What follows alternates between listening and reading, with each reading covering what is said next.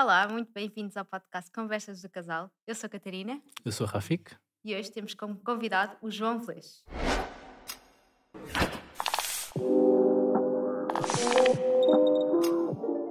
Muito bem-vindo, João. Muito obrigada por ter aceito o convite. Vou fazer aqui uma breve apresentação tua e vou ler, com medo de me esquecer aqui tanta coisa que tu já a fazer. então, o João começou a sua carreira no mundo empresarial, como nós, e também foi auditor financeiro da área de banco e seguros de uma concorrente à empresa em que nós tivemos. Mas o mundo imobiliário rapidamente o seduziu e começou a investir, ainda a trabalhar, em 2017. O primeiro investimento foi na Costa da Caparica, apesar de viver em Lisboa, porque Lisboa já estava caríssima na altura e percebeu que a zona da Costa estava em crescimento. Depois disso, fez um MBA em Avaliação e Gestão Imobiliária e começou a partilhar o seu conhecimento e experiência no imobiliário através do Instagram, onde começou a partilhar dicas todos os dias com um desafio, o desafio um vídeo por dia. Também tem um podcast, cuja primeira temporada já terminou, com o nome Casas Comigo. Olá, João. Olá. Espero olá, não ter Ana. enganado em nada. Não, está Não, corretíssimo. está certo? Foi isto tudo. É sim. Obrigado pelo convite também. É um prazer. Nós já tivemos a oportunidade de nos conhecer, mas é sempre bom falar um bocadinho mais profundamente e ter aqui um conhecimento mais profundo sobre o que é que ambos estamos a fazer. Boa, Boa. boa. Olha, João, ahm, começando se calhar pelo momento em que nós nos conhecemos, ah, nós conhecemos numa, numa formação barra ahm, evento, ahm, mas nós já te seguimos há algum tempo e, e temos a dizer que, pelo menos da minha percepção, que eu acompanho outros players aqui do mercado do, do digital, entre aspas, produtores de conteúdo, ah, e uma das coisas que me, que me surpreendeu muito foi ah, a tua, a tua a tua capacidade de transmitir conhecimento, às vezes tão complexo, de uma forma simples, naquele conteúdo. E, e trouxe uma, uma leveza, pelo menos para nós que somos investidores imobiliários também, não produzimos tanto conteúdo de, de imobiliário, mas trouxe uma leveza e acho que alguma credibilidade àquilo que é a parte da produção de conteúdo. E a pergunta que eu te faço é: se calhar as pessoas olham lá em casa e ouvem, pá, ok, João Veleza é produtor de conteúdo, mas tu não és produtor de conteúdo. O que é que tu fazes hoje em dia? O que é que é o teu negócio? O que é que, o que, é, que é a tua vida? Então, eh, efetivamente, como vocês disseram bem, eu comecei em 2017. Na altura era, era um pouco um side business que, que me apaixonava e que com o passar do tempo eu comecei a perceber que não, não faria sentido ser um side business. Mudou depois à saída da, da empresa que eu, que eu já estava a trabalhar há alguns anos.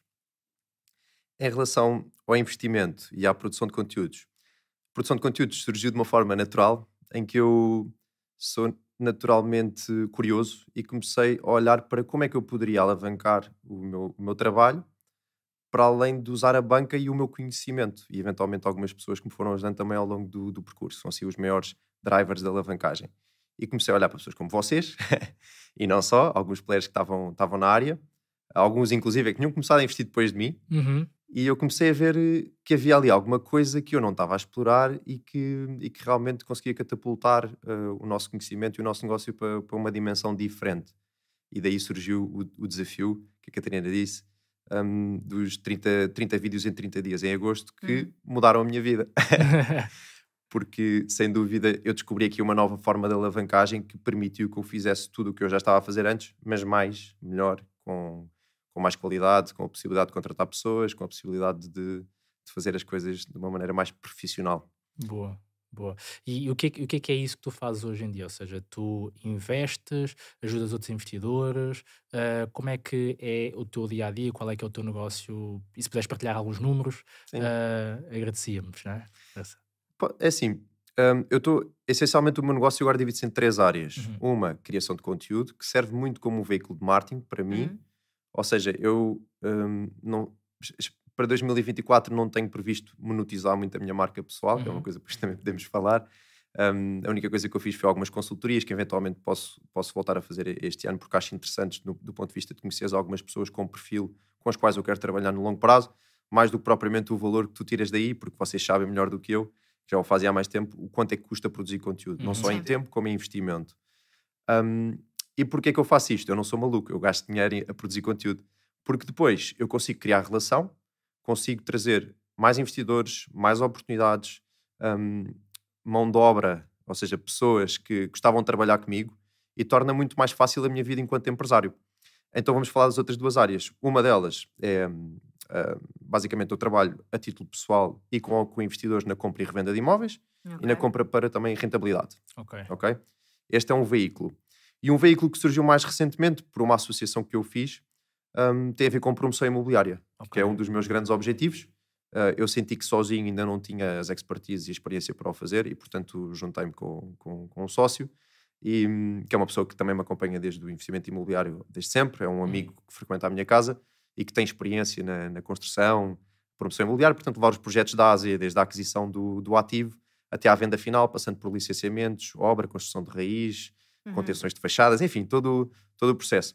E, e nós fizemos-lo também porquê? Porque como eu tinha alguns investidores a chegar ao pé de mim, eu senti que estar só com a compra e venda do apartamento ou a compra e venda da moradia já não trazia a escala que era necessária. E como Sim. tal, comecei a pensar como, como as pessoas de negócio pensam que é, ok, eu já tenho as pessoas, já tenho a confiança, as pessoas gostam do meu trabalho, vamos oferecer um serviço mais completo que dentro do investimento imobiliário faz tudo. Sim. Portanto, eu passo grande parte do meu tempo focado nestas últimas duas coisas que eu vos disse. Boa. Eu acho que é muito interessante tu trazer essa visão do alavancar através da produção de conteúdo, porque há muita gente que se esquece de uma coisa muito relevante que é a marca pessoal. Seja, quando alguém uh, tem uma marca pessoal muito forte, automaticamente existe uma associação com confiança. E confiança é aquilo que é a base de uh, geração de, de, de, valor, não? É? ou seja, eu consigo atrair as pessoas que são mais parecidas comigo e que efetivamente querem estar comigo vêm ter comigo, eu não preciso ir à procura deles. Então, essa visão de produção de conteúdo, às vezes as pessoas pensam, ok, porquê é que as pessoas estão a produzir conteúdo?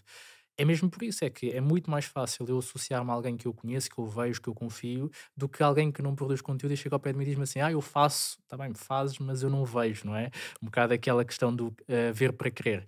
Uh, e é interessante trazer essa visão e a forma como tu abordas esta parte da, da, produção de conteúdo, porque mesmo nos Estados Unidos, ou seja, em outros países que estão mais avançados, é normal ser feito isto, ser feito isto. Ou seja, qualquer agente imobiliário, qualquer pessoa, não só no imobiliário, mas em qualquer outra área, o que fazem efetivamente é trabalhar tão bem a sua marca pessoal que depois tudo o resto à sua volta escala e gera este, este efeito exponencial.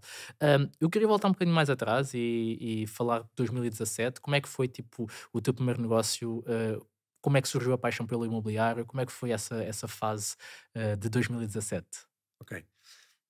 Eu vou-te responder já a esta pergunta, uhum. tocando no ponto anterior. O que eu sinto é, eu sou exatamente a mesma pessoa faço uhum. exatamente as mesmas coisas, tenho exatamente os mesmos valores. A única diferença é que agora as pessoas sabem. Perfeito. E antigamente eu tinha que lhes mostrar, ou seja, eu partia no início de uma relação de um quase eu tinha que mostrar às pessoas quem é que eu era antes de poder criar essa, essa confiança. Uhum. Atualmente essa parte já está construída, porque se as pessoas se interessarem pelo meu trabalho, pelo vosso trabalho, pá, têm horas e horas de conteúdo online, podem ir lá e nós conseguimos, se calhar, enganar a pessoa durante um minuto, mas uhum. não consegues enganar a pessoa se ela está a ouvir durante 20 horas. Chega a uma altura que nós temos um sensor anti-bullshit. Sim, uhum. sim. E então um, isso ajudou bastante. Ainda 2017, então vamos lá. Um, eu, quando comecei a investir, tinha uma, uma ótica que era queria aproveitar o, o facto do, do, dinheiro estar barato. Esta era a primeira. Um, não tinha muitas poupanças, portanto, não tirei na altura o vosso curso. e e, e, e, vivia muito numa base de chapa ganha, chapa gasta, em que, na verdade, se eu olhasse para o meu balanço era negativo, porque eu devia mais do que o que eu tinha quando okay. eu comecei a investir. O que não é ótimo, mas por outro lado eu também tinha 20 e poucos anos e estava numa fase diferente de, da vida. Um, mas comecei a perceber, comecei a me informar, comecei a ler, sou, como, como, disse há pouco, sou curioso, comecei a ver o que, é que estava a fazer nos Estados Unidos e percebi que o imobiliário era uma, uma forma brutal de alavancarmos as nossas finanças, gostava da área, uhum. tinha capacidade de crédito, porque, tal e qual como vocês, tinha um bom IRS e, e era, era fácil para um banco emprestar-me emprestar dinheiro. Uhum. Um, e comecei, ok, vou, vou por aqui. Não tinha o suficiente para dar de entrada numa casa para Lisboa, comecei a olhar para outros mercados. Portanto, este foi um bocado o meu processo de seleção ao início. Conhecia muito bem a costa, senti que era um mercado que estava em crescimento, ia para lá, passava lá tempo. Depois há certas coisas que também não são só os números, é o feeling que Sim. te diz um, e começou-me a mostrar que poderia ser uma zona muito interessante de investimento, a qual eu fui validar com dados, né? comecei a olhar para os Airbnbs, vi quanto é que eles faturavam, comecei a perceber quanto é que eram os arrendamentos, por quanto é que estavam a sair os imóveis e vi que havia ali uma oportunidade. Olhando a números, eu na altura entrei, entrei no negócio por 102 mil euros. Um, o primeiro negócio eu nem sequer fiz obras. Um, tive ali uma experiência de, de, rentabilidade de alguns meses, porque este era o meu objetivo inicial, nem, okay. sequer, era, nem sequer era compra para revenda. Um, ah, ou seja, o teu objetivo inicial era fazer buy and hold básico. Sim. Ok. Hum. Neste caso com curto prazo, porque eu, na minha cabeça, não só tinha rentabilidades maiores, como eu tinha alguma liberdade de horário e tinha um carro, portanto podíamos deslocar, podia fazer essa gestão. Okay. Foi por aí que eu comecei. Só que depois fiz uma conta que foi passado não muito tempo, sensivelmente um ano, um, o meu ativo tinha valorizado cerca de 60% a 70%. e eu, a conta que eu fiz foi: ok, se eu mantiver a casa em AL, quanto tempo é que eu vou demorar a fazer o, o que se eu vender já, já o imóvel? Sim. Na altura eram 6 ou 7 anos. Uhum. Um, o que fez com que eu tomasse a decisão de, de, de, vender. A primeira vez que vendi, fiquei, fiquei fascinado. Ficaste com o bichinho, né? Fiquei, acima de tudo, pela primeira vez tive dinheiro na conta. e, e, percebi, uau, um, eu para poupar o dinheiro que eu fiz naquele, naquele negócio, se calhar tinha que trabalhar, nem sei, 5 anos. Um, e e aquilo foi uma coisa que, pá, sei lá, a totalidade das horas todas envolvidas, se calhar equivale a dois, três meses de trabalho, uhum. já contar com toda a preparação que eu fiz, de ir para lá, visitas, conhecer pessoas. Sim. Portanto, olhei para o ROI, olhei para o número de horas que eu, que eu aloquei àquela atividade e percebi que tinha que fazer mais daquilo. Portanto, isto foi, foi assim que começou. Sim. Desculpa interromper o teu episódio, mas reparámos em algo que nos surpreendeu. Existe uma parte das pessoas que ouvem o podcast de forma regular, semana após semana, mas que ainda não subscreveram o podcast e queríamos fazer um acordo contigo. Se subscreves o podcast, nós prometemos que vamos fazer o nosso melhor para melhorar o podcast, trazer os melhores convidados e entregar-te ainda mais valor. Esse teu simples gesto faz muita, muita, muita diferença no nosso trabalho. Vais fazê-lo? Muito obrigado. Eu percebo muito esse, essa dinâmica e essa sensação, porque foi exatamente essa sensação que nós tivemos. Nós tínhamos muita vontade uh, de fazer mais dinheiro, na altura, no nosso primeiro, antes de começarmos a fazer o nosso, o nosso primeiro investimento imobiliário, nós queríamos fazer mais dinheiro, também gostávamos muito de imobiliário.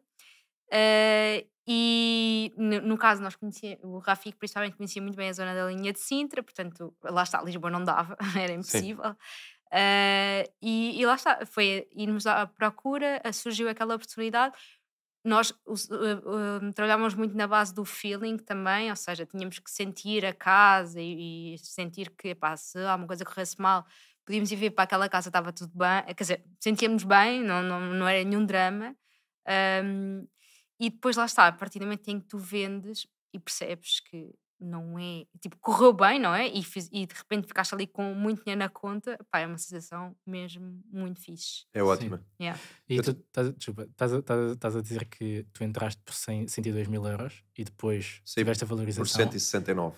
Exatamente, ou seja, nós quando comprámos, fizemos o nosso primeiro investimento imobiliário, já foi em 2000 e, início de 2019, uh, nós comprámos a casa por 60 mil, um T2, nunca 100.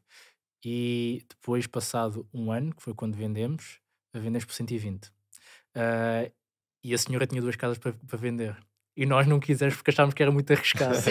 Então é, é, muito engraçado olhar tipo, em retrospectiva, porque efetivamente uh, isso muda completamente o chip, porque tu começas a pensar: caramba, isto é possível e não é assim tão difícil. Existem, obviamente, algumas coisas que têm que ser analisadas, mas principalmente na altura em que nós começámos, em que o mercado estava, estava em ascensão pura, uh, quase qualquer negócio era negócio eu risco-me a dizer que nessa altura todos os negócios eram negócios. Perfeito. Porque o tempo ia-te dar sempre razão. Sim. Podias era ter que esperar um ano ou dois para. Sim. Se compraste caro, o mercado ia chegar a uma altura que ia chegar ao teu preço. Sabes que nós, nós temos essa situação porque nós colocámos à venda, apareceu um comprador, um comprador estrangeiro, uh, angolano, que queria, ou seja, dizia que ia conseguir tirar as divisas de Angola. Pai, nós esperámos imenso tempo e depois o negócio caiu, mas demorámos que seis meses para ir neste processo. Sim, nós, eh, lá está, também fomos sei lá, acabámos por ser muito compreensivos com ele. Nós até sabíamos que era difícil tirar o dinheiro de Angola, porque trabalhava, já trabalhámos em Angola e sabíamos que estava a ser difícil, mas sempre, de, sempre demos essa oportunidade ao senhor para, cons para conseguir tirar o seu dinheiro de Angola, etc. Só que de facto, epá, depois chegou uma altura em que não dá, não dá para esperar mais, porque interessante já tinha passado quase um ano e ele ainda não tinha, ainda não tinha conseguido fazer a escritura, assim. Pronto, e depois para, uh, desistimos não é? e dissemos: olha, uh, vamos terminar aqui o negócio e colocámos outra vez à venda. E foi, foi numa semana. Foi ridículo. Foi e, tipo, e vendemos mais caro, lá está, por causa é desse efeito do tempo. Ou seja, mesmo, que, mesmo neste caso em que até tivemos este, este percalço que poderia afetar imenso, Mas até foi bom. Foi, Ainda- foi ainda bem que aconteceu, Epá, exatamente. sim, sim, sim. Ainda bem que aconteceu, porque estava prometido vender muito com preço mais baixo e depois, pelo facto de ter atrasado, pá, gerou aquela valia adicional pelo tempo e compensou, claramente. Sim. Mas é, mas é interessante ver esse, ver esse efeito. E depois disso, ou seja, tiveste esse negócio, uau, deslumbramento, não é? Ou seja, bora com mais. Quando é que chegou o momento tipo, de despedires e, e investires mais tipo, nisto? Ok, Essa, essa pergunta já envolve aqui mais algum, algum raciocínio. Sobre os vossos dois pontos, e também para concluir, porque acho que é importante, o mercado não está igual. Uhum. Acho que é importante que as pessoas percebam que agora já não dá para comprar coisas de olhos fechados. E eu Boa. faço aí esse, esse alerta que é um, o mercado de compra e revenda está exigente. Para Uhum. pessoas como nós, que estamos no mercado há 5, 6, 7, 8 anos, está difícil. Portanto, para uma pessoa que está agora a começar, que não se iluda que vai fazer estes montantes agora, porque tudo tem a ver com as condições macroeconómicas, tudo tem a ver com a oferta e procura, tem a ver com o governo, tem a ver com muitas coisas, e há muitas coisas que neste momento não estão a jogar a favor desta operação. Sim. A outra, que tu falaste, eu, eu desenvolvi meio que uma teoria para mim. Foi os meus primeiros três investimentos imobiliários. Eu usei uma coisa que eu chamo a estratégia das quatro saídas. Que eu chamo-lhe assim. Se calhar alguém já criou este nome, Ah, não sei, porque se calhar plan- pode ser plano A, minha. Plano B, plano C, Sim. plano D. Que é, ponto um, eu tenho que me ver lá a viver. Uhum. Ponto 2, eu posso revender o imóvel. Ponto 3, coloco no arrendamento de longo prazo. Ponto Uhum. 4, faço arrendamento de curto prazo, médio prazo. Sim, Perfeito. E se estas quatro condições se cumprirem, o negócio nunca vai correr mal para ti. certo. Portanto, Tens esta era a minha premissa. backups. Sim. Era a minha premissa inicial sim, de investimento. Sim. Só quando passei os 100 mil euros de poupança é que eu pela primeira vez comecei a investir eh, sem propriamente precisar de ir para o imóvel. Uhum. Porque eu quis ter a segurança que, pior cenário, vou para lá viver. E está tudo bem. Deixo de ter a renda, passo a ter uma prestação. Não é o meu objetivo, mas também não posso dizer que correu mal, porque eu tinha na altura fundos suficientes para Uhum. fazer um segundo investimento.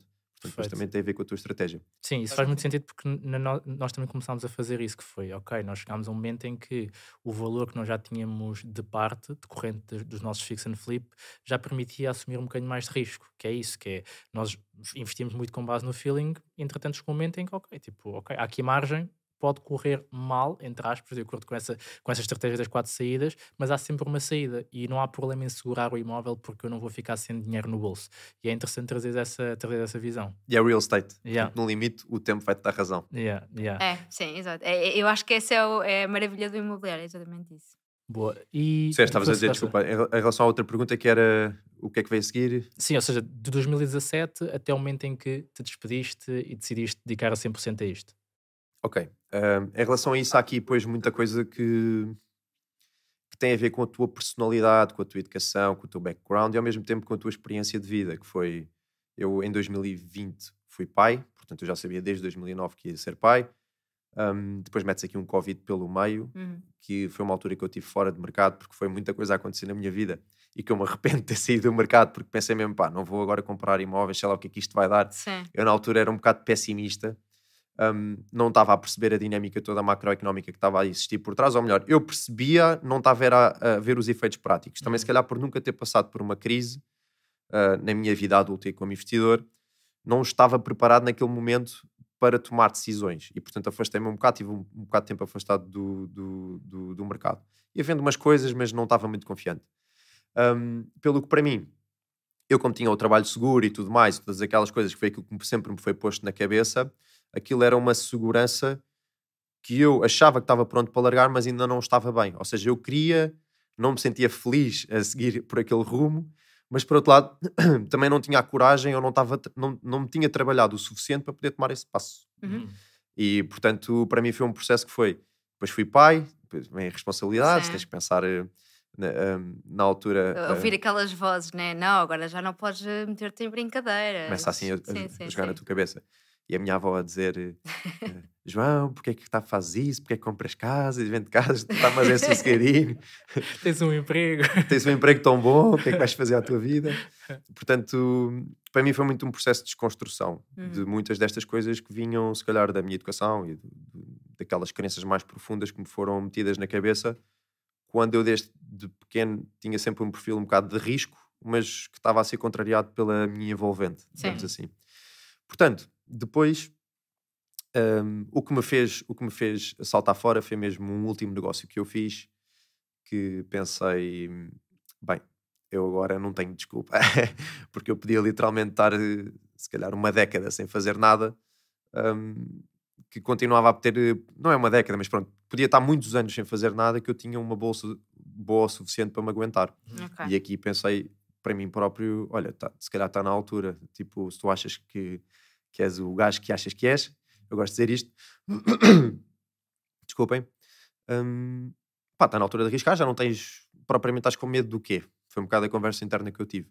Mas pronto, desde ter esta conversa a tomar a decisão vai algum tempo, tens, tens que trabalhar. Eu fiz na altura um exercício de desenvolvimento, um não, vários, de desenvolvimento pessoal, comecei a, a repensar as coisas, o que é que era importante para mim e tudo mais. Até que houve uma altura que meti os papéis em dezembro, que é aquilo que ninguém faz, porque podias esperar mais um mês e recebias, e na altura para mim Recebias ainda as eram, férias. sim, recebias as férias e aquilo montante. Eu acho que a minha entidade patronal, acho que até por isso ficou feliz com, com a minha participação lá.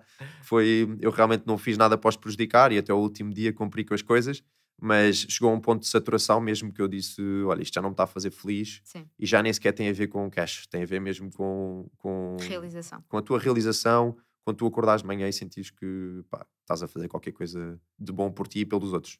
Olha, qual é que foi esse, esse negócio que fez o trigger? Ahm, epá, foi um negócio, foi um- uma, uma vivenda isolada numa zona que eu gosto muito, é Aljur, Uhum. Ok. ahm, que foi comprada a um fundo, portanto foi a primeira vez, primeira, primeira vez que comprei um imóvel a um fundo, passei por um processo um bocadinho distinto. Foi daqueles imóveis que é o feeling, que foi até vos- uma, uma história engraçada, que foi eu vi o imóvel, liguei para a pessoa, disse que estava mesmo interessado, eu gosto de tomar decisões no banho, fui à meia da tarde tomar banho, estava em casa e nem acabei de tomar banho. Tipo, saí a meio do banho, liguei para a pessoa e disse: Olha, como é que eu faço para, para bloquear já isto? Porque hum, eu achava que estava a entrar muito bem no mercado, era uma zona que eu conhecia muito bem, tinha um potencial altíssimo mesmo de rentabilidade, ou seja, no limite eu podia ficar com aquele ativo Uhum. e viver. vi- Aquilo dava para viver da rentabilidade do imóvel, Ok. Uhum. seja, literalmente. Hum, e pronto, e depois quando tive a saída, foi uma, foi uma boa saída. Hum, foi a minha maior saída de sempre no negócio, em que fez com que basicamente eu tomasse essa decisão de pá, está na hora, vou, vou meter os papéis. Escrevi um e-mail, imprimi, fui lá aos recursos humanos e, e deixei lá. O curioso é que eu depois ainda criei uma empresa de marketing digital aqui pelo meio. Ok, ok. Já vamos, já vamos essa parte do, do marketing digital, porque eu acho que eu estou a ouvir e estou a ouvir um bocado a nossa história, porque eh, nós também tivemos essa fase de, de mudança e principalmente eu, eh, eu despedi-me em agosto de 2021 e, e já tinha sido uma decisão que eu já tinha tomado um ano antes. E eu falei com a Catarina, cheguei ao pé dela, bebê, pá, eu já não estou tá bem." fixe nisto, já não já não está, pá, eu preciso de fazer outras coisas, eu acredito que consigo fazer mais, eh, consigo explorar outras áreas daquilo que é, que é a minha vida. Eu já tinha feito uma certificação de coaching em 2000 e, em 2000 e- Em 2020. em 2020, ou seja, foi nesse processo, ou seja, fui para a certificação e, hum, e foi todo um processo de reflexão. E na altura eu disse: Olha, o que é que tu precisas para que eu me despeça? E ela disse-me: Olha, preciso que garantas isto, isto, isto. E eu fiz lá a minha checklist e pensei: Ok, então quando isto estiver, eu posso me despedir. Escrevi a minha carta de despedimento, Logo. ah, escrevi logo, meti, agendei para o meu dia de aniversário de 2021 Muito bom. ah, e Que é 19 de maio, ele despediu em Exatamente. agosto. Exatamente. Não, eu despedi-me em junho, dei os dois Sim, meses, mas foi, ok, eu já tinha cumprido com a checklist para aí, sei lá, em, em março, mas ignorei. Fiquei, ah, isto ainda não é o momento, ainda não é o momento. Dia 19 de maio, o alerta do e-mail, com a carta de despedimento, e eu, é agora, é agora, é agora. Ah, não, não, é melhor, é melhor esperar mais um bocadinho, esperar mais um bocadinho. Pá, e é isso, foi num processo de, de passear o nosso cão, tipo, de estar ali, pá, a pensar muito no assunto e pensei, pá, o que, o que é que pode acontecer? Qual é que é o pior cenário? Eu ter que voltar? Pá, está tudo bem. Cheguei, bebê, olha, amanhã vou-me despedir. E foi, pá, despedi-me e a verdade é que é isso, ou seja, estamos, estou há dois anos e meio eh, desempregado, entre aspas, não é? E, e foi todo um processo de desconstrução também eh, de crenças. E, e era aí que eu queria explorar um bocadinho essa parte, eh, porque acho que muita gente que nos ouve também passa por essa fase, porque existem padrões. É, normalmente é assim, é, existem crenças que nos limitam, eh, que nos colocam naquela caixinha, nós sabemos que não estamos bem naquela caixinha, não, não, não pertencemos ali, mas temos dificuldade em sair dali. Como é que foi o teu processo? Tu falaste de desenvolvimento pessoal, que perguntas é que te surgiram, que respostas é que deste? Como é que foi esse processo para que alguém também possa retirar aqui algum valor dessa parte? Sem, sem dúvida que há um padrão. O que tu pensaste foi o que eu pensei, que é como é que voltamos para a segurança se isto correr mal. Uhum, É o uhum. plano A, o plano B, o plano Plano A, C. plano B, plano C. mesmo depois de, de me despedir, houve alturas que pá, ainda pensei, tipo, as coisas não estavam a correr bem por algum motivo e eu ainda abri para ver o que é que havia de oportunidades de emprego. E acho que é importante as pessoas dizerem isto, porque claro. o empreendedorismo, um, ou tu queres fazer coisas, não é tudo bonito e há alturas que as coisas não estão a correr bem, ou tu pá, esticaste demasiado numa coisa, ou estás em demasiados projetos ao mesmo tempo, e nessa altura o que tu sentes é essa necessidade de voltar para a segurança, que é teres ali o teu saláriozinho e está tudo bem. Eu passei por esse processo. Um, felizmente, porque foi bom passar por esse processo. Uhum. Foi bom sentir quase que precisava de uma segurança e não a ter para depois conseguir construir o que vinha a seguir. Uhum. Um, olha, o processo para mim passou muito por, por me questionar, por tentar seguir o meu coração. Um, há um livro que eu já reli algumas vezes porque sinto que é muito aquilo, que é um, O Alquimista, uhum. que é o nosso coração está-nos a dizer para onde é que nós temos que ir, nós muitas vezes silenci silenciamos e o que acontece é, se o fazes muitas vezes, ele cada vez vai gritando mais baixo, e mais baixo, e mais baixo, até que para. E, e esse é aquele momento que tu vês que a pessoa desistiu de ser feliz. E nós vemos muitas pessoas com estas características, ou seja, que se calhar financeiramente até estão bem, até estão num bom cargo, mas que lhes falta a alma. A alma uhum. foi-se. E, e para mim foi um bocadinho perceber que eu estava a seguir esse rumo e que não era o rumo que eu queria seguir e tinha que seguir o meu coração sabendo que ia passar por, por muitos desafios. Um, epá, e, e, comecei a entrar nas coisas, comecei a pensar, comecei a escrever, fui viajar sozinho pela primeira vez. Um, pá, ouvi podcasts do mais variado possível a desafiar a, a, minha mente e a pensar como é que eu poderia fazer diferente.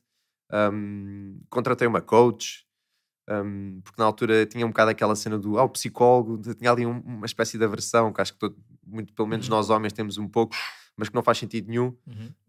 Um, portanto, para mim, uma coach era uma coisa que eu já, já, já assumia, mas já que na verdade ela tinha ali um papel que era meio, meio, psicóloga, meio coach, meio tudo, mas que me ajudou ali a desconstruir algumas coisas, a perceber, um, a ter mais awareness sobre mim próprio, porque acho que é uma coisa que nós, um, se não tivermos cuidado, perdemos um pouco, que é quais é que são os nossos pontos fortes, quais é que são os nossos pontos, pontos fracos, onde é que nós estamos a falhar, como é que as outras pessoas nos estão a percepcionar também, que é importante para termos sucesso no mundo dos negócios.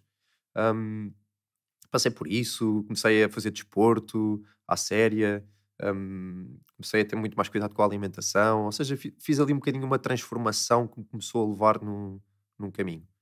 Um, e, epá, e esse foi um bocadinho o meu processo interno, em que as respostas depois foram aparecendo e culminaram um bocadinho quando eu comecei a produzir conteúdo, basicamente porque senti que todo esse percurso me levou até aí e que quando eu comecei a fazer isso, passado pouco tempo, eu percebi que a minha vida ia mudar drasticamente para melhor. Perfeito. Olha, e como é que isso funcionou lá em casa? Ou seja, tu fizeste todo esse processo interno teu, não é? Tu chegaste a essas conclusões, uh, mas depois tinhas que apresentar isso à família, não é? Como Sim. é que isso correu? Eu acho que a própria palavra família é a resposta, na perspectiva em que tem que existir aqui uma estratégia de equipa. Um, ou seja, uma pessoa entrar numa aventura destas como eu estava, em que o meu foco era o meu desenvolvimento pessoal, atenção, isto era a minha prioridade, eu acordava de manhã e se, se eu sentisse que o que eu precisava era de ir para a praia pensar, eu ia, ok? E adiava a reunião da manhã para a tarde ou uma coisa qualquer foi tipo este, este, assim este ponto, sim. Foi mesmo, eu defini, pá, está na altura de parar para pensar. E, e portanto, tu aqui precisas ter, sem dúvida, um, um apoio, se bem que é fácil, porque eu estava-me a tornar melhor. Uhum. Ou seja, a minha energia estava melhor, um, o meu mood estava melhor, e portanto, isso ajudou, porque quando a outra pessoa vê que tu estás a evoluir, é mais fácil do que ver-te, por exemplo, enterrado em papéis e, e trabalho Sim. e não pôs os pés em casa e é muito complicado. Não, eu não estava nesse ponto. Portanto, senti que foi relativamente fácil nessa perspectiva, um, mas que sem dúvida tem que ser um, um, trabalho de equipa, ou seja, as pessoas têm que estar alinhadas e, e também acho que numa estratégia de casal não pode ser só uma pessoa a fazer este trabalho. Porque senão uh, o que começa a acontecer é que começa-se a criar um gap de desenvolvimento. Uhum ou as pessoas começam a crescer em direções opostas. Sim. E eu sinto que isso é muito um. Eu não sou nenhum coach de relacional nem nada de género, mas quando eu olho para, para, relações que não estão a funcionar, sinto que às vezes pode ser porque uma pessoa parou e a outra continua a evoluir, ou porque as duas evoluíram, mas começaram a evoluir em sentidos opostos. E, portanto, se essa estratégia de, de equipa não tiver eh, pensada e não tiver alinhada, pode levar a uma ruptura futura. Uhum. Portanto, eu diria que é comunicação, estratégia, eh, compreensão. Boa. Boa. Eu, eu, eu chamo isso solidão intelectual, ok? Que é, que é esse, essa fase em que tu estás em busca de algo e esse, essa busca de algo leva-te para espaços que tu nunca, que não, que não navegavas, não é? E que te gera, gera a evolução. Tu começas a ouvir coisas novas, começas a pensar de forma diferente, e se a pessoa que tens ao teu lado não, não acompanha essa jornada, uh, efetivamente começa a haver ali um gap. Uh, por isso é que nós, há algum tempo para cá, decidimos que não vamos a formações só cada um. Uh, vamos os dois juntos às formações, porque uh, tu ouves ali qualquer coisa que depois chegas a casa e se não tiveres espaço para discutir aquilo, uh, gera-se essa, essa solidão. E é, é, incrível o que estás a partilhar, porque hum, na verdade, é, é a nossa história, é isto. É, e eu, eu, eu gosto mesmo de, do podcast por causa disto. É que nós não conhecemos este teu lado, não conhecemos esta, esta tua jornada. E, e ouvir-te a falar e, e nós revermos-nos nisso, nessa, nessa, nessa jornada, pá, é incrível, porque eu acho que muita gente em casa também se vai rever.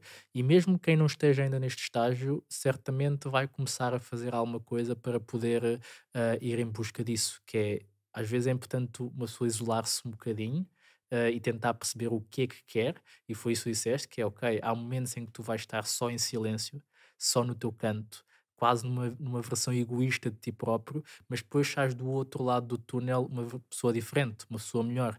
E, e, é muito importante ter esse suporte da família, porque às vezes a pessoa que está ao lado não compreende e por não compreender uh, gera aqueles conflitos. E principalmente na fase em que tu estavas a fazer essa jornada com o filho, é? Um, é, é, muito, é muito desafiante e nós passámos por isso também e, e também começou com o filho, ou seja, o, o, a vinda do Tomás foi o que despolutou toda esta jornada de, de crescimento, o próprio rico casal, tudo o que nós estamos a viver hoje decorreu desse momento de nós queremos ser melhores pais para ele. Um, Senti o mesmo também. É, não é? Foi um empurrão para mim. Boa. Foi, boa. Trans, transformaste numa versão que tu quisesses que, tu, que, os teus filhos pudessem copiar. Sim. Foi um bocadinho o que eu senti. Boa. Olha, e em relação agora à fase em que estás, uh, estás feliz? Tipo, como é que está aí agora esse, essa parte aí da, do propósito? Quão, quão, quão uh, feliz estás a viver o teu propósito hoje? Como é que estás a viver isso? Olha, na fase atual, o que eu te posso dizer é que o meu propósito é muito grande uhum. e isso é uma coisa que te ajuda a passar as adversidades. Porque o que eu sentia na altura é que se calhar faltava um bocadinho o propósito. Agora tenho um propósito muito claro e isso ajuda. Que é? Pá, que é basicamente conseguir, através do investimento imobiliário, criar valor, ajudar pessoas, um, ter projetos que eu me orgulho, um, construir uma equipa com a qual eu me identifico, que tem os mesmos valores que eu, na qual estamos todos envolvidos no mesmo barco, a caminhar na mesma direção. Portanto, é tudo coisas que eu tinha como um objetivo de construir e que eu agora já estou a conseguir fazê-lo. E, portanto, isso dá-me um, uma sensação de propósito que é acordar e estar extremamente contente, ou às vezes estar a trabalhar mais horas do que o que devia, que não é o ideal, mas que não me custa assim tanto, porque eu estou a gostar daquilo que eu estou a fazer e, e, e, e sinto um bocadinho que o resultado está a valer a pena.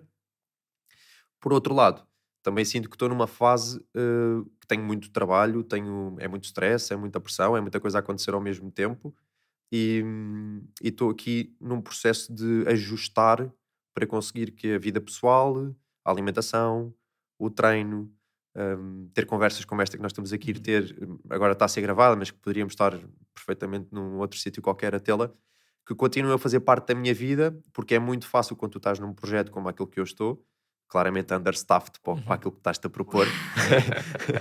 um, o que acaba por acontecer é que é que pronto, é que se, se tu descuidas, de repente a tua vida é só trabalho. E eu não quero ir por aí, porque também sinto que isso não é bom. Um, por outro lado, sinto que tu às vezes tens que estar unbalanced para depois estás balanced a seguir. Sim. E, e como tal, agora sinto que estou consciente porque há pessoas que fazem isto sem estar conscientes, ou seja, simplesmente estão a trabalhar, nem estão a ter muita consciência sobre o que é que está a acontecer. Eu estou consciente do que é que está a acontecer e dos desafios que se apresentam. No entanto, ainda não tenho aqui uma resposta ótima para aquilo que será o meu futuro. Mas estou muito feliz no meu dia a dia, estou, muito contente e, acima de tudo, tu estares o dia inteiro rodeado de pessoas com as quais te identificas, têm o mesmo mindset, estão todos a fazer o mesmo. Não falo só da equipa, da tua equipa, dos investidores, das pessoas que estão contigo nas consultorias. Toda a gente, uh, ou seja, cada vez que tu tens uma interação com alguém, essa é uma interação positiva para ti e não como acontecia na KPMG que eu ia para uma reunião a pensar, pá, estou aqui a apanhar bonés, não estou aqui a fazer nada. Um, pronto, a tua vida ganha esse, ganha esse propósito. Boa, boa. Olha, e como é que tu vês o mercado imobiliário atual? Ou seja, já, tinhas, já deste aqui uma abertura que é uh, o mercado neste momento está muito desafiante e eu concordo perfeitamente com isso. Efetivamente, nós neste momento também estamos menos investidores do que, do que já tivemos.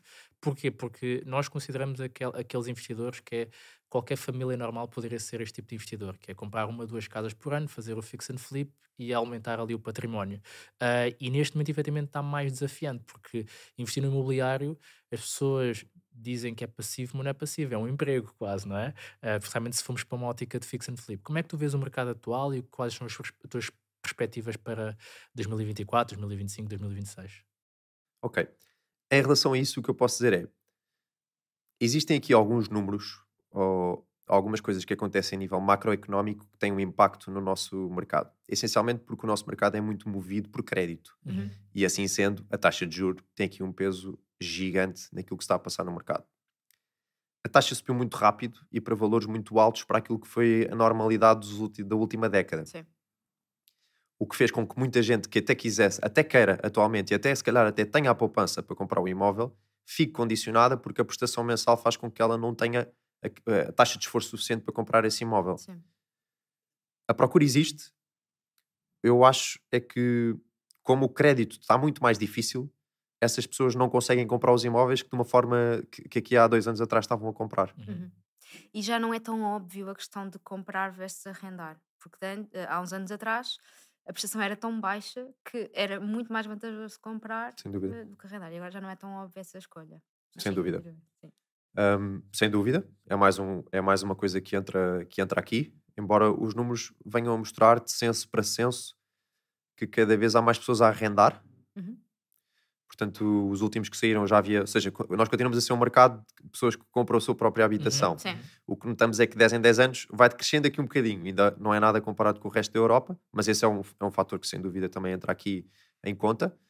E portanto, o que acaba por acontecer é que o mercado está muito condicionado pelo comportamento do Banco Central Europeu, que segue o comportamento da Fed, basicamente uhum. são os uhum. bancos centrais que regulam um, os mercados ocidentais, e que eles é que definem se o mercado vai estar mais fácil ou mais difícil, porque se eles agora baixassem a taxa de juros para valores, sei lá, 2%, o que ia acontecer é que isto disparava tudo outra vez. Uhum. Por outro lado, se calhar não iam conseguir controlar a inflação. Uhum.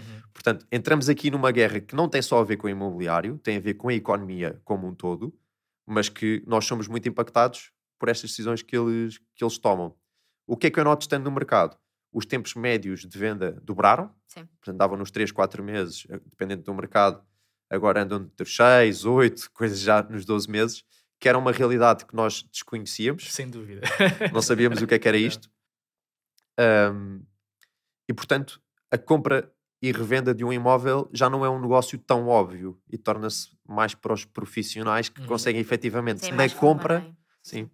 Porque o negócio está na compra sempre. Sim, em, sim, em, todos os negócios é assim, no imobiliário é igual. Uhum. Um, mas hoje em dia, mesmo se calhar até entrando numa bem, podemos depois ter dificuldades na saída, porque há aquele patamar, naqueles valores, naquele mercado, um casal que anteriormente conseguia comprar um imóvel agora não consegue. Sim e, portanto, traz aqui complexidade para o mercado. É possível, eu acho é que não está tão fácil como já esteve. Boa. Eu, nós, nós notamos isso também, porque nós também temos um contexto de amigos que são investidores uh, e as casas não estão caras, mas as pessoas não têm acesso ao crédito. Então é isso, é, as pessoas até querem comprar, mas vão ao banco e o crédito não é aprovado. Então isso é uma das, das perspectivas que nós trazíamos, uh, principalmente aos nossos alunos, que é, uh, nós para entendermos a economia real, ou seja, as coisas que acontecem no dia a dia, nós temos que entender a economia, a macroeconomia, que é isso que é ok.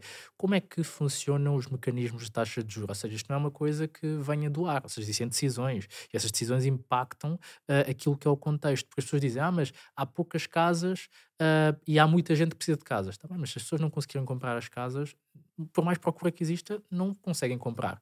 Então, aquilo que é o condicionamento do crédito traz muita dificuldade àquilo que é a possibilidade de escoar um imóvel. Então, enquanto que uh, havia um investidor que fazia um fix and flip, isto já estava a fazer fix and flip no limite daquilo que era o seu esforço e das suas poupanças, quando ficas 3, 4, 5, 6, 7, 8 meses à espera para vender uma casa, começa a gerar ali uma aflição. Então é isso a dizer que é, ok, um investidor profissional o que permite é, eu tenho budget suficiente para poder aguentar o imóvel durante este tempo e ainda estar a fazer outros negócios.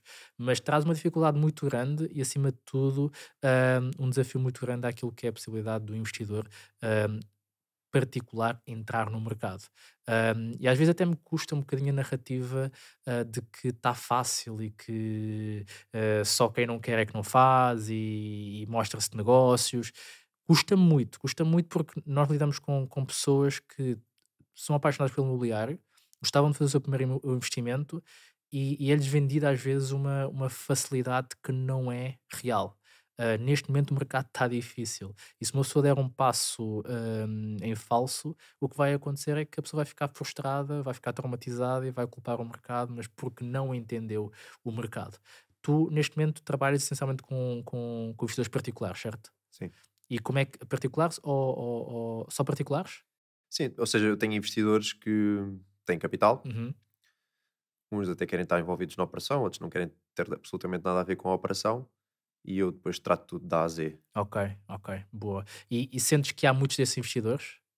Sinto que o dinheiro não é problema. Boa. Uhum. Sinto que o problema são as boas oportunidades. Boa. Sinto que o problema é eu meter os números, que eu acho que são os números conscientes no Excel, e aquilo bater com as rentabilidades que eu preciso para o investidor ficar contente e para eu também ter uma margem pelo meu trabalho, não é? porque eu vou ter aqui um trabalho, como tu disseste, gigante, porque Uhum. fazer um- uma compra, obra e depois revenda o arrendamento do imóvel Estamos a falar aqui de 15 a 20 stakeholders a intervir em toda a operação, que vai desde a senhora da limpeza no final da obra, ao fotógrafo, ao drone, ao homem do, que vai meter o, o- a canalização. Portanto, são aqui muitas pessoas envolvidas numa coisa, muita coisa para coordenar, muito dinheiro que vai ser gasto. Portanto, hum, é uma coisa que não, que não é simples e que, obviamente, tem que ser, tem que ser remunerada.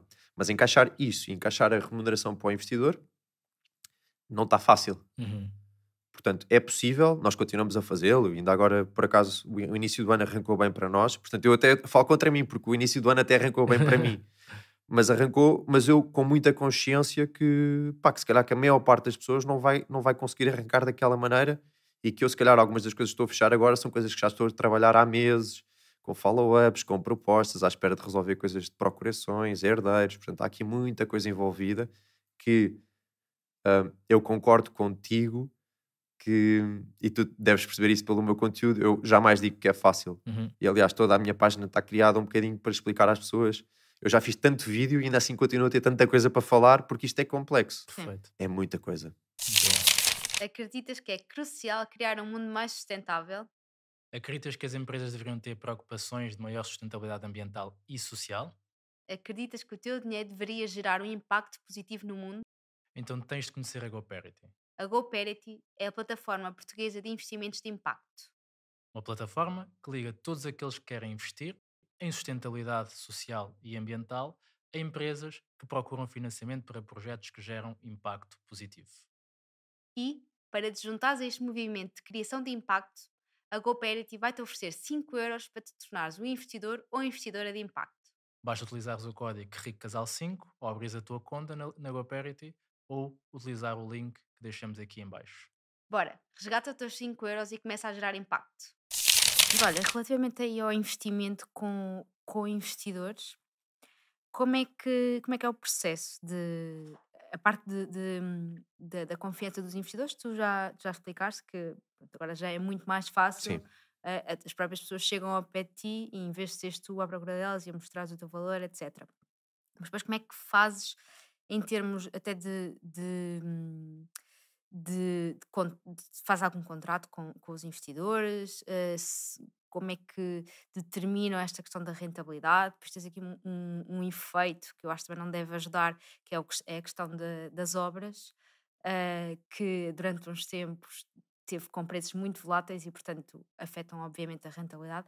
Como é que é essa dinâmica de conversa com o investidor e de perceberem ehm, como é que se como é que vão jogar com as regras que, que, Que definiram, sim.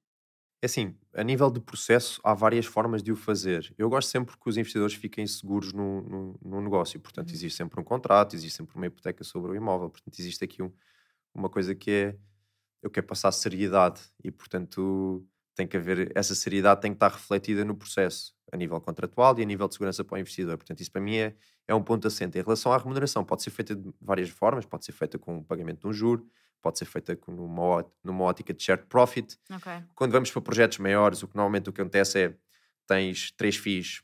Tens um finder's fee, que pode também estar ou não relacionado com a mediação de compra, Uhum. porque a maior parte das pessoas que estão na minha área tem uma empresa de mediação, obviamente. Um, tens um management fee, que é ao longo do, do projeto, portanto, muitas vezes temos licenciamento, temos que negociar com inquilinos que lá estão, que, que têm que sair para, Ok. para o- para o prédio, por exemplo, ser. Isto já, já a falar numa ótica de projetos Sim, maiores. sim. Uhum. Um, portanto, existe aqui toda uma, uma gestão que tem que ser feita, depois vai para, para- até à parte do licenciamento, orçamentação, adjudicação, fiscalização. Portanto, to- toda esta parte dá muito trabalho e existe uma FII para isso. Uhum. E depois, no final, aqui diferentes players têm diferentes formas de ver. Alguns ficam com a mediação, alguns ficam com o success fee, alguns ficam com o shared profit. Ok. Portanto, existe aqui várias formas de montar a operação e eu, acima de tudo, tento é que o investidor se sinta confortável com aquilo que nós estamos a apresentar. Normalmente, na definição do business plan, nós apresentamos os números todos, que vão desde a aquisição, negociações, custos de, de- de fechar o negócio, depois a toda a parte do, do projeto, da obra, etc., que nós estimamos numa fase inicial do business plan, assim como depois também tens que estimar um, um- um valor de, de venda para ele perceber se faz ou não sentido. Sim. Em que nessa fase inicial definimos como é que vamos trabalhar com o investidor Ok, damos várias alternativas, tem que ser uma coisa que, que funcione para, para os dois lados. boa. Olha, e do ponto de vista mais prático, ou seja, alguém que esteja em casa eh, à procura de negócio, como é que tu analisas um negócio? Ou seja, quais são os critérios que tu consideras eh, relevantes e sem os quais tu não avanças para o negócio? Informação. Ok, ok. Isto é um negócio de informação. Primeira coisa de todas, localização, sem dúvida. É Uhum. diferente teres, ficares com um ativo nas avenidas novas, agora estava a almoçar e estávamos a falar isso, ou ficares com um no Barreiro, Uhum. ou na Sim. linha de Sintra, não é a Uhum. mesma coisa. É? Portanto, a localização tem aqui um papel importantíssimo, o tipo de ativo também. Quando diz Ahm, o tipo de ativo, é apartamento, sim, moradia, etc. Sim, se é um resto de chão, se é um primeiro Ok, andar, ok. se tem elevador, se não tem, se tem muita luz, se não tem, qual é a exposição solar, Ok. Eh, como é que está a fachada do prédio, o condomínio está organizado. Portanto, todas estas coisas entram nas nossas métricas para perceber como é, qual é o ativo, qual é o Uhum. potencial do, do ativo. Depois, e muito importante, é tu perceberes, naquele mercado em específico, a que valor é que os imóveis estão a ser transacionados, ponto número um, não a quanto é que se está a pedir. Sim. Porque nós portugueses temos uma tendência de, de achar que, o- que a nossa casa deve ter lá ouro dentro das paredes e, portanto, pedimos sempre um valor que- pelo qual acabamos a não fechar. Ou seja, a Uhum. própria pessoa, quando vai colocar um imóvel no mercado, já põe um valor acima, Sim. que na cabeça da pessoa é para pagar a imobiliária, E é Uhum. para mais, negociar. mais a já, Já a negociação. pensar nisso, sim, sim. Portanto, tu já, uma pessoa que faça análise, olhar para valores que estão no idealista ou no imóvel virtual, está logo, a- na minha opinião, está-se já a tirar de um precipício. Sim. Uhum. Temos que perceber valores de venda. Uhum. Este é o primeiro. Depois, dentro dos valores de venda, temos que olhar para liquidez, liquidez do mercado, ou seja, quantos dias é que os imóveis estão a ficar no mercado. É diferente eu estar no mercado e vejo que os imóveis saem a 30, a 60 dias, de um que eu vejo que os ativos estão lá a 200 dias, Uhum. 300 dias. Não quer dizer que não possa haver aqui um bom negócio, Uhum. mas já me dá um red flag em relação à liquidez. Se eu Claro. precisar de vender rápido, se calhar não vou conseguir. Uhum. Portanto, número de dias, o gap de mercado entre asking price e closing price. Outra coisa que eu olho é como é que está a oferta naquele mercado em específico. Uhum. Ok. Porque, por exemplo, pode haver lá muita coisa por remodelar e não haver nada remodelado. Uhum. Se eu remodelar, eu vou ter um ativo que pouca gente tem. Certo. Portanto, valoriza o meu ativo. Uhum. Como pode acontecer ao contrário. Eu ver que já lá está muita coisa à venda pelos valores pelo qual eu preciso vender para o meu business plan bater certo e perceber que se calhar então aquilo não é uma boa oportunidade. Portanto, é, um- é um bocadinho isto. É tu ires para mercados ou tipos de imóveis que te protejam Uhum. numa fase inicial e depois a segurança em relação ao valor de venda. Tem muito a ver com tu estudares o mercado, conheceres o mercado, saberes, saberes estas informações que eu disse. Portanto, preços de venda, quanto tempo é que teve no mercado, que tipo de pessoas é que andam lá à procura de imóvel. Uhum. Boa. Pois isso também é muito importante. Até é Se importante forem, para a remodelação. claro, Sim. tu pensas a remodelação em fun- Em muitas função vezes em função. que vai comprar, claro. Exatamente. sim. Se é uma zona que tu sabes que normalmente são casais jovens que estão a ter o primeiro filho, tu podes pensar logo uma coisa pensada para estas, para estas pessoas quando estás a fazer a remodelação. Sim. Boa. E falaste em informação. ah, onde é que tu vais em busca dessa informação? Olha, Conseguimos dar aqui algumas dicas ao pessoal? conseguimos, claro. Ah, eu basei muito em softwares pagos Ok. e depois em softwares de agências. Um, portanto, eu, eu uso muito. O confidencial imobiliário eu uso mais numa ótica de validação que eu fiz bem as contas, porque eles Uhum. funcionam com, com preços de. com closing price, Uhum. portanto, preços de venda, preços de escritura. Nós não conseguimos, é- porque aquilo funciona com estatística, não conseguimos ir ao pormenor de ver o imóvel em si. Sabemos que Exatamente. naquela área foram Sim, sim, vendidos por sim, aquele sim. valor metro quadrado. Portanto, isto para mim serve mais para validar. A nível de, de- da análise de comparativos em si, eu começo muito por usar o Casafari, Uhum. um, em que eu privilegio sempre aquela localização ou localizações muito similares, muito próximas. Portanto, idealmente é no mesmo prédio. Se não der no mesmo prédio, que é no prédio ao lado. Certo. Se não der no prédio ao lado, no máximo da rua ao lado. Ou naquele bairro onde aquelas casas foram todas construídas nos Igual. anos 70, Uhum. todas mais ou menos padronizadas. E depois daqui, chega a alguns comparáveis, eu olho para o que está no mercado, como vos disse, para perceber Uhum. o que é, o qual é a oferta que existe, e depois olho, muito importante, e aquilo que o software te dá, é o que é que saiu do mercado. Porque isso a mim, aqui é que eu começo a ver realmente o que é que está a acontecer. Dentro do que saiu do mercado, muitas vezes foram com brokers eh, com expressão, entre Remax, Uhum. Ceras, 121, os KWs, as, as maiores. Eu conheço depois pessoas nestas, nesta, que trabalham nesta, nestas empresas e tenho aqui uns acessos. e o que eu faço é eu vou ver então por que valor é que foram fechados alguns imóveis naquela zona. E há quanto tempo? Uhum. Porque esta também é muito importante. Análises há um ano e meio, ou seja, coisas vendidas há um ano e meio já não me dizem Claro. muito. Zero. Têm que se calhar ser vendidos idealmente nos últimos seis meses, porque foi o patamar em que as taxas de juros estavam mais ou menos como estão hoje. Sim. Isto para mim é um bom comparativo. Uhum. Quando começamos a andar para trás, valores de 2019, 2020, epá, é uma coisa que me serve para olhar, mas não me serve para tomar decisão de investimento. Boa. Portanto, este, este é um bocadinho o meu processo. Obviamente, depois tem aqui muita coisa pelo meio. Tem também a ver com tu conheces pessoas na área onde estás a investir, às quais consegues ligar para perceberes um bocadinho como é que está a dinâmica. Tem a ver também com ir para lá. Eu falo muito sobre isto. As pessoas parece que têm medo de ir para as zonas onde querem investir. Vão para lá. É isso. Mas eu acho, eu acho, eh, e nós falamos muito disto desde o início, é que as pessoas se ficam sentadas no sofá a tentar eh, especular preços, não é?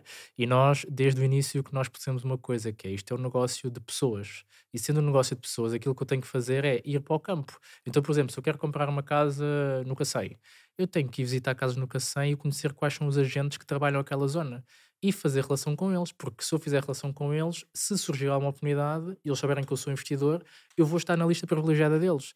E, consequentemente, se eu depois quiser validar alguma coisa, eu tenho o telefone deles e posso ligar. Então, é isso que eu ia dizer. Parece uma coisa muito rocket science, mas não, é uma questão de relacionamento. Então, eu tenho que ter tempo para estar no campo e conhecer as pessoas certas e fazer os relacionamentos certos e, a partir daí, poder efetivamente fazer os negócios. Inclusive, nós, por exemplo, entramos numa mentoria ahm, em que pagámos até um valor relativamente elevado para poder ter acesso a contactos. Tão simples quanto isso, estar num grupo em que nós podemos falar com pessoas que nos ajudem a validar negócio, a validar zonas, a é é? validar o do Vita.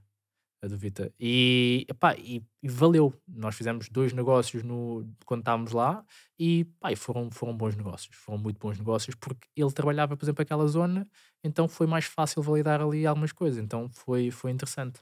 Por isso é que eu comecei por dizer informação. Exatamente, sem É o exatamente. mais importante. Exatamente. João, última pergunta. Ah, o que é que é liberdade financeira para ti? Liberdade financeira para mim é tu não teres que pensar em dinheiro. eu não sei se esta é a definição mais, mais usual, mas eu sinto que tu és livre quando isso não te preocupa. E portanto, quando o dinheiro te deixa de preocupar é quando eu sinto que tu és financeiramente livre. Na perspectiva em que assumindo que não vais fazer uma vida extravagante, ou seja, que não mudas o teu lifestyle muito daquilo que é o teu lifestyle atual, que tu consegues que o dinheiro não seja uma coisa que te gere preocupação. Portanto, a forma que eu me vejo é essa, em que eu tenho aqui uma forma, pronto, eu meto a carne toda no assador sempre. Ou seja, eu invisto tudo naquilo que eu estou a fazer. Não tenho ainda uma ótica de diversificação ou começar a investir noutras coisas. Eu estou a meter o dinheiro naquilo que eu sinto que tenho mais vantagem competitiva perante outras pessoas. Portanto, neste caso, imobiliário e, no máximo, se, se quiseres, criação de conteúdo, que são as coisas que eu noto que estão a, a resultar para mim e que me estão a trazer essa, essa liberdade. Muito bem. Olha, muito obrigada, João. Mais uma Obrigado, eu. vez. Olha, Foi, onde é que. foi, foi um. Desculpa. Desculpa, Foi um desculpa. episódio. Pelo menos para mim, foi um episódio muito surpreendente. Eh, estávamos aqui preparados para falar imenso sobre imobiliário e acabámos por falar sobre outros temas muito interessantes e muito. Foi muito fixe. Eu gostei, eu gostei, eu gostei. Foi mesmo, foi mesmo, foi mesmo porreiro porque, porque é isso. Nós tínhamos aqui um conjunto de perguntas. Acho que fizemos uma pergunta da lista. e, e, e, epá, e, foi, e foi profundo. Acho que muita gente que ao ver este episódio vai, vai mudar ah, por causa daquilo que tu partilhaste e com tanta, com tanta verdade, né? porque há, houve coisas que tu partilhaste que muita gente esconde como sendo quase uma fraqueza e eu acho que ah, foi, foi muito generoso da tua parte partilhares isso connosco e por isso obrigado. Obrigado, Onde é que as pessoas te podem encontrar? É Assim, maioritariamente através da- das redes sociais. Acho que não vai ser difícil se procurarem por João Velez, eh, Instagram e TikTok, onde eu partilho com mais frequência. Eh, o podcast agora podem ainda ir ouvir o meu podcast se tiverem interesse na área. E se não, se não quiserem, quiserem uma coisa nova, eu no segundo trimestre deste ano espero lançar a segunda, segunda season um, do podcast. Portanto, obrigado eu pelo vosso generoso convite. Foi um prazer para mim estar aqui. Espero ter acrescentado valor à vossa audiência, que é, foi, foi o meu grande objetivo quando, quando aceitei o vosso convite e quis vir até aqui. Espero também que a conversa tenha sido agradável para vocês. Foi. Boa. Olha, beijinhos Abraços. e muitos palhaços. Tchau. Tchau. Tchau.